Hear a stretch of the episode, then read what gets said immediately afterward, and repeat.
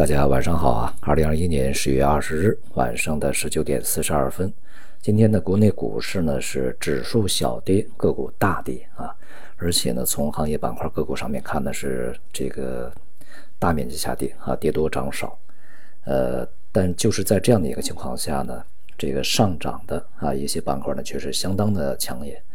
呃，比如说这个新能源啊、电力、国防军工这些板块呢，在今天是大幅上涨啊。而这个前期啊表现比较呃坚挺的，或者这段时间一直涨得比较多的啊，像煤炭啊，采取这今天是大幅下跌的。同时，像金融啊、消费啊、地产的这些板块呢，也都是相当低迷啊。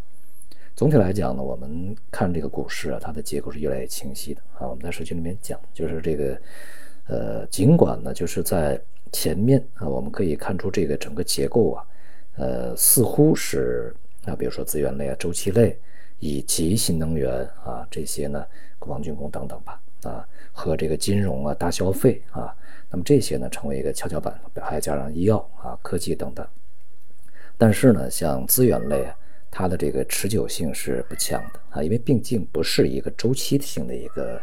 这个行情，而只是因为供应的一个方面的问题啊所引起的。所以说呢，我们可以选取的只有这个像。呃，首先第一位在四月份啊，在四季度仍然是要去选择新能源啊为主。那么从这个电力上面呢，也要去选择一个新能源电力啊，更加稳妥。那么今天这个整个结构呢，也是说明这个问题啊。所以呢，就是对于未来的行情，还是要抓住主线，抓住方向。那么从高层呢，也对当前的一些煤炭啊、电力这些事情呢，进一步的进行部署啊。呃，在这几天相关的一些这个商品啊，比如说。动力煤呀，啊，这个煤炭板块、焦煤啊等等吧，也都是大幅下挫的啊，包括钢铁也是大幅下挫。呃，不只是发改委呀啊这些部门啊来去这个进一步的加强解决问题的一些这个措施，呃，国务院啊国常会呢也是在反复强调，一方面呢是想办法啊尽量减少从上游向下游的一个成本传递，那么另外一方面呢在煤炭啊电力这个层面，尤其是煤炭行业。呃，要去打击这个非法的啊，这些这个炒作啊、非法犯罪啊等等。呃，每到这个时候呢，可能都要去想这些办法。但是，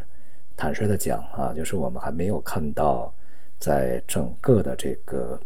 呃商品行业里面啊，相关的，别说一些衍衍生品市场啊，呃，期现货市场啊，这个。生产厂家中间的这个经销商啊，流通环节，那么或者是下游的这个使用的这些方面，呃，一些相关的一些案件出来啊，相关的一些处理出来，所以说呢，这个是否啊通过这样的一个行为可以去对市场有一些这个影响呢？我们还是需要拭目以待啊。但不管怎么样呢，就是对于整个煤炭价格的干涉、呃干预，以及对于电力方面的安排，呃，是在这个紧锣密鼓的啊。同时，也是再次说明啊，就是我们在前面讲，就是电力它本身，呃，还是比较紧啊。今年冬天到明年的一季度，呃，都是这样啊。所以，这个哪些板块强啊，其实还是一目了然的，不用费太大的力气就可以去想明白啊，这里面的逻辑和道理。